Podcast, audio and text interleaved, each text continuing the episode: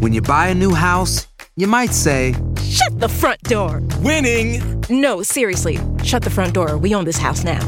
But you actually need to say, Like a good neighbor, State Farm is there. That's right. The local State Farm agent is there to help you choose the coverage you need. Welcome to my crib. no one says that anymore, but I don't care. So just remember, like a good neighbor, State Farm is there. State Farm, Bloomington, Illinois.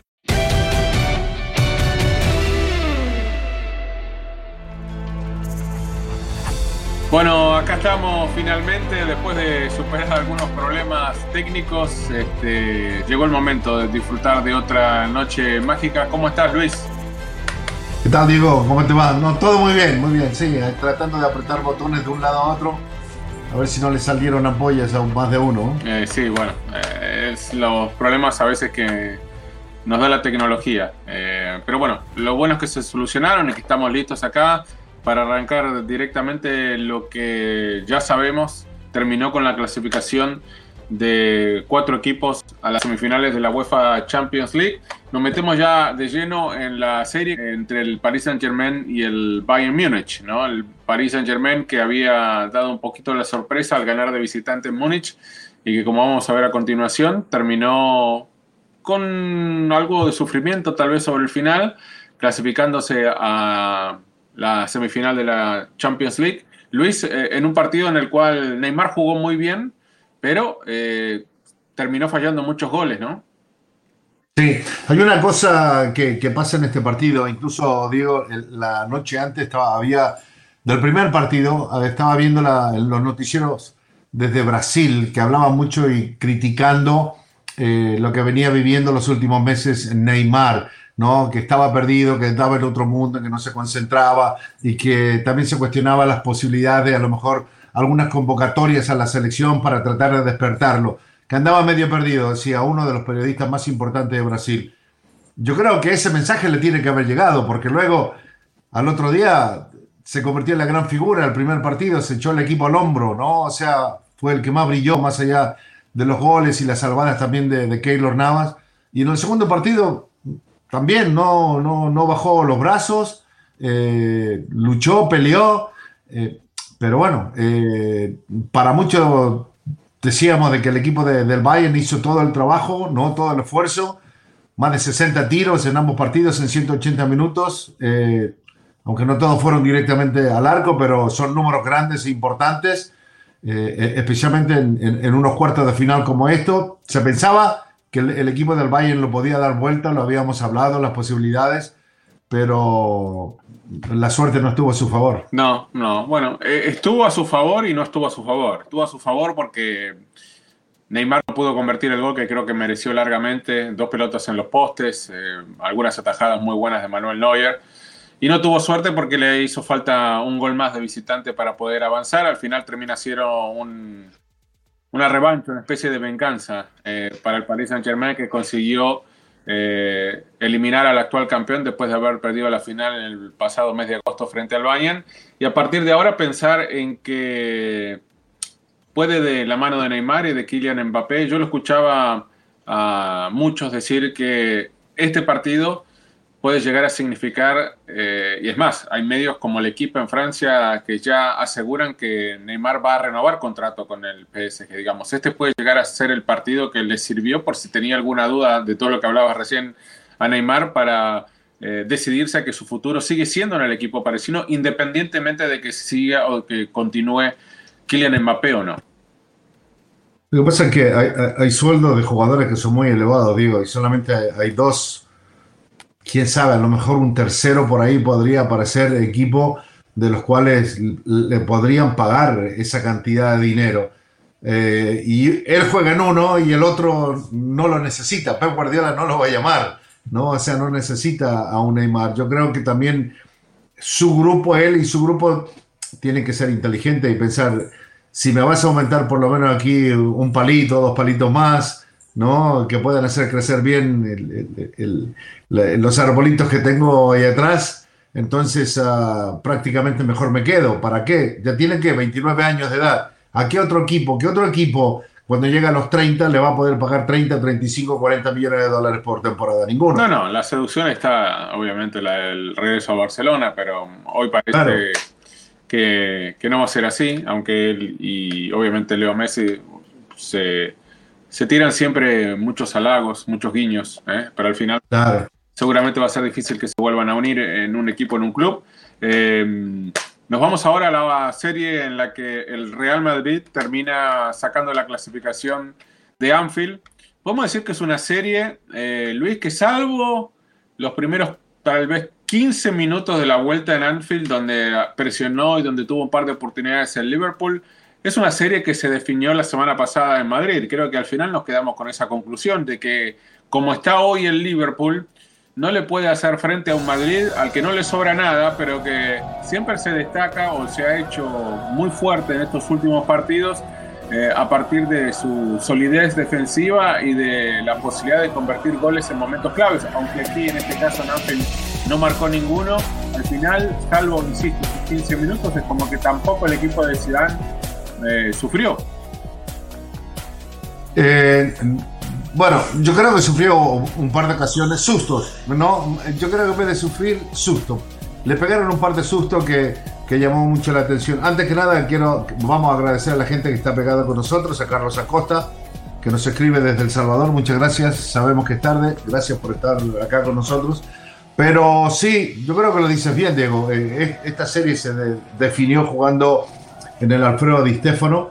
Eh, habían las dudas de qué, qué, iba a pasar, ¿no? Porque justo unas 24 horas antes de, del partido eh, de regreso eh, se supo lo del el COVID de Sergio Ramos, empezó el nerviosismo y ahí es donde empieza a pegar un poco el susto una vez más, más allá de que Militao había tenido un excelente partido y Nacho eh, jugando como local. Las cosas eran de que Liverpool tenía que salir en el partido de vuelta, sabían de que los iban a presionar, que le iban a meter presión, que le iban a cortar el juego en el medio campo, eh, que iban a explotar toda la velocidad, por eso salieron con el, con el tridente, que en su momento fue el mejor tridente que tuvo el fútbol mundial, ¿no? Con Firmino, Mané y, y, Salah. Pero, pero para, para mí... Hacer tequila, don Julio, es como escribir una carta de amor a México. Beber tequila, don Julio es como declarar ese amor al mundo entero. Don Julio es el tequila de lujo original, hecho con la misma pasión que recorre las raíces de nuestro país. Porque si no es por amor, ¿para qué? Consume responsablemente. Don Julio Tequila, 40% alcohol por volumen, 2020. Importado por Diageo Americas, New York, New York. Dejaron mucho, mucho que desear los tres jugadores, especialmente Firmino, que no es el mismo delantero que era hasta hace un año, año y medio atrás, antes de la pandemia. Eh, pero Salah también parece que anda, no sé, andará en otro, en otro mundo o alguna cosa, pero no es el mismo jugador, ¿no? No sé si algunos lo quieren culpar a, al tema religioso por la baja de, puede de ser, también, puede ser el de eso. bueno, le falló, no fueron muchas, le faltó la puntería y creo que por eso al final nunca el Liverpool consiguió y terminó pasando al Madrid casi caminando, en lo que en tiempo mucho más peligrosa o mucho más claro. eh, desafiante las aspiraciones del Real Madrid. El que sí lo desafió y lo desafió muy bien fue el Dortmund al Manchester City. Para mí, eh, lo desafió mucho lo que imaginé que lo iba a hacer. Eh, le consiguió marcar de visitante y se puso adelante el conjunto de Alemania con un de Bellingham, eh, que tiene apenas 17 años de edad, y ese verdadero golazo que hasta ese momento le al Dortmund y ponía en jaque todo lo que viene en el Manchester City en esta historia que escuchamos la temporada. Siempre le pasa algo al City de Guardiola, no puede llegar a la semifinal. Una jugada controversial, si uno quiere, porque la revisa el VAR el penal por la mano de Emre Can. Yo creo que un penal bien a partir del gol de Mares y después de la definición de Foden eh, termina avanzando. Que por primera vez desde que llegó Guardiola y como lo había hecho antes el ingeniero Pellegrini, está en semifinales de Champions League. Bueno, dicen que la, quinta es la vencida a veces, ¿no? Así que es, es para Pep. ¿no? Finalmente llega una semifinal. Eh, yo creo que va a ser una final muy atractiva. Eh, se habla acerca de ver cuál es el favorito, cuál es el favorito para esta, para esta semi, cuál de los dos va a estar en la final.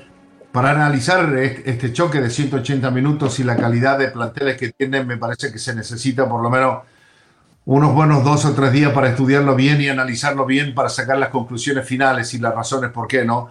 Pero si hoy en día eh, yo pienso de que favorito por lo menos un pie adelante el Manchester City, solamente por lo que ha hecho en la Liga Premier, para mí, y porque todavía sigue siendo uno de los dos invictos que hay en esta edición de la UEFA Champions League.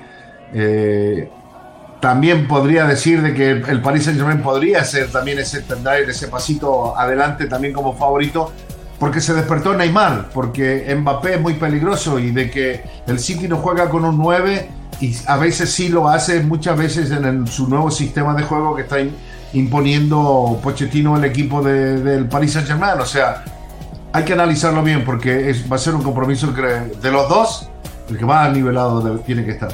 Sí, bueno, y la última serie, que al final terminó siendo el resultado, pareja en el desarrollo también, se vio el mejor gol de todos los partidos de cuartos de final, tanto de los de ida como el de vuelta, que fue el de para el Porto y para la serie, para el dramatismo que, llegó sobre el final del partido, el gol de Taremi, y no le sirvió de nada que para ganar y despedirse de la UEFA Champions League, donde termina llegando más lejos de lo que estaba.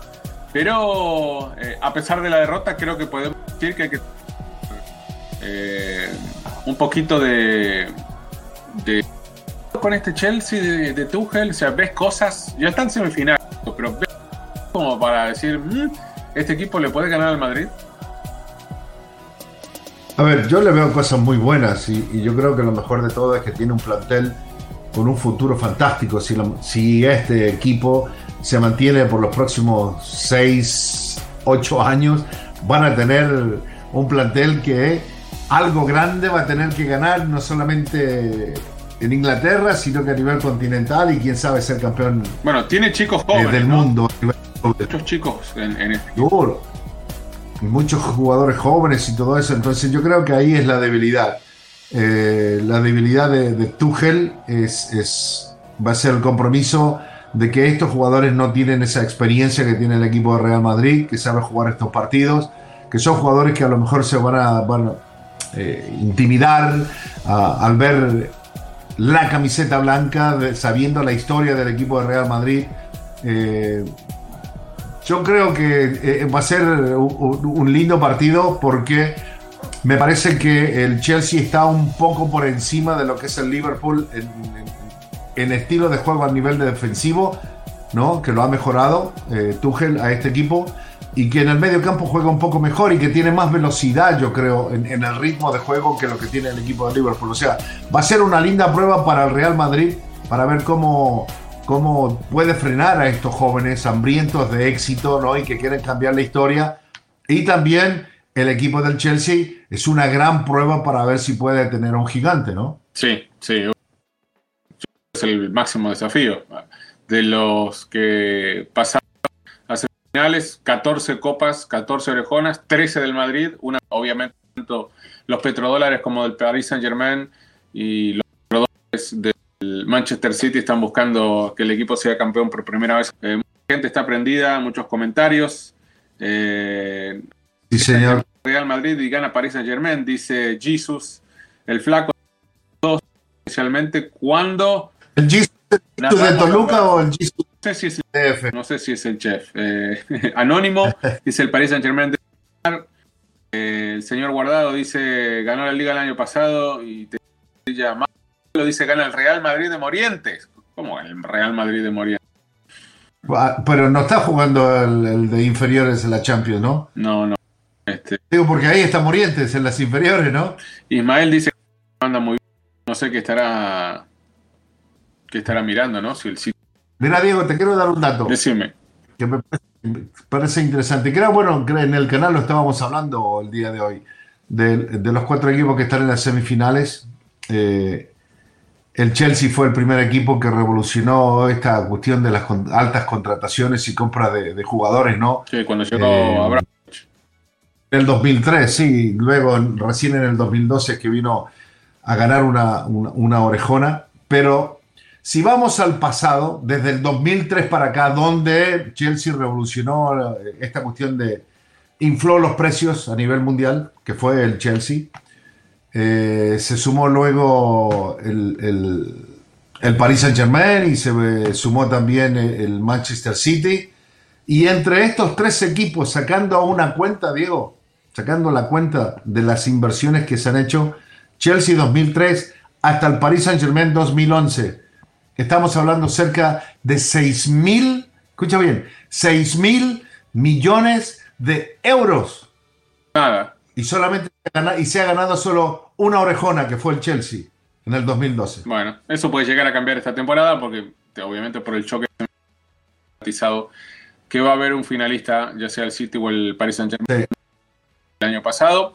Eh, ahora me parece que es un buen momento el que el Paris Saint Germain pueda llegar otra vez a la final para presentarles esto que nos preparó Bruno Valencia sobre creo yo, y tal vez el mejor jugador en la historia de CONCACAF. Aquí lo tenemos a Keylor Navas. Si no sabes que el Spicy McCrispy tiene Spicy Pepper Sauce en el pan de arriba y en el pan de abajo, ¿qué sabes tú de la vida? Para, pa, pa, pa.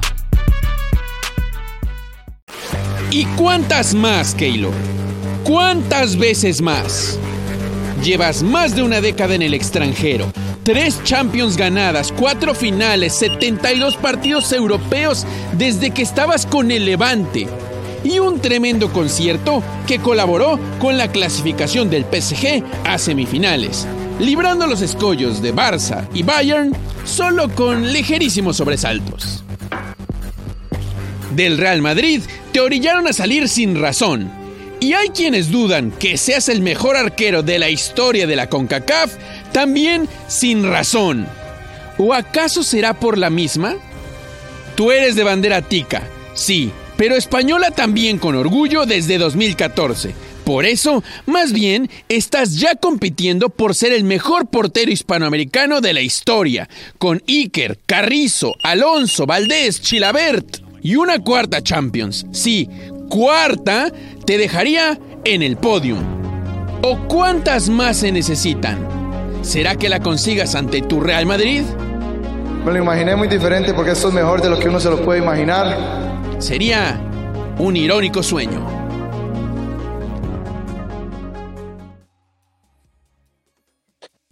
Te paso la pelota, Luis. Es el mejor jugador en la historia de en bueno, yo creo que si vamos a, con el tema de nacionalismo, en México dirán que Rafa Márquez, ¿no? Es el mejor en la que También ganó el campeón, pero no ganó tres. Sí, es verdad, pero, pero yo siempre he dicho que más allá de que no, lo, no la ganó la Champions League, para mí sigue siendo el mejor jugador mexicano en la historia en Europa, es Hugo Sánchez. Yo creo que podemos tenerlo. O sea, no, sé si, si los títulos sirven para medir en, cada oportunidad esto de ser el mejor o no mejor, pero obviamente hay que tenerlos en cuenta y que a quién no le gustaría verlo otra vez a Keylor Navas en la final, imaginemos ¿no? que pueda llegar a ser frente al Real Madrid, más morbo que ese, como eh, también puede llegar a ser el que Tuchel este, si elimina al Real Madrid tenga la chance de jugar la final contra el equipo que lo despidió algunos meses atrás. Creo que esas son un poquito las historias de, lo que pueden llegar a ser las potenciales finales de Champions, pero obviamente que Navas es indudablemente uno de los mejores porteros del Atlántico y que ha tenido tanto éxito eh, a nivel europeo. Eh, Luis, ¿estás de regreso ya? A ver, no, algunos mensajes antes de despedirnos, porque lamentablemente a Luis lo perdimos y no lo vamos a poder recuperar. Es baja de último momento, se lesionó el micrófono de Luis. Eh, Ariel Cruz nos manda saludos desde Houston. Eh, y bueno, le agradecemos sus palabras. Eh, William dice, imagínate, el Madrid puede llegar a ganar la Champions. Sí, tranquilamente la puede llegar a ganar en estos momentos. Eh, Ghostly nos manda saludos también desde Houston. pero ahí Saint Germain va a la final, dice Roberto. eh, y el Real Madrid va a ganar la Champions. Hay muchos que le tienen confianza realmente a un Madrid que yo creo que hace unos meses atrás no imaginábamos que iba a estar en semifinales de Champions League y que iba a estar hoy eh, tan cerquita, a un punto apenas del líder del Atlético de Madrid en la Liga Española, vivo en los dos torneos y con chance este equipo de Zidane de levantar más de un trofeo en la temporada. Eh, los dejamos, lamentablemente eh, fue una noche mágica un poquito accidentada, pero lo bueno es que nos pudimos ver y que estuvimos aquí en vivo por un rato para hablar de lo que ocurrió esta semana con los cuartos de final de la Champions League y ya viviendo un poquito de lo que vamos a ver dentro de un par de semanas, a fines de abril, principios de mayo, cuando se jueguen las semifinales que comienzan el 27 de abril en eh, el Estadio Alfredo Di Stefano en la ciudad de Madrid, cuando el equipo blanco reciba al Chelsea. Un día más tarde, el 28, van a estar jugando en París, en el Parque de los Príncipes, el Paris Saint Germain y el Manchester City. Nosotros nos encontramos cuando haya Champions. Aquí vamos a estar en el canal de YouTube de TUDN con Noches Mágicas. Hasta la próxima.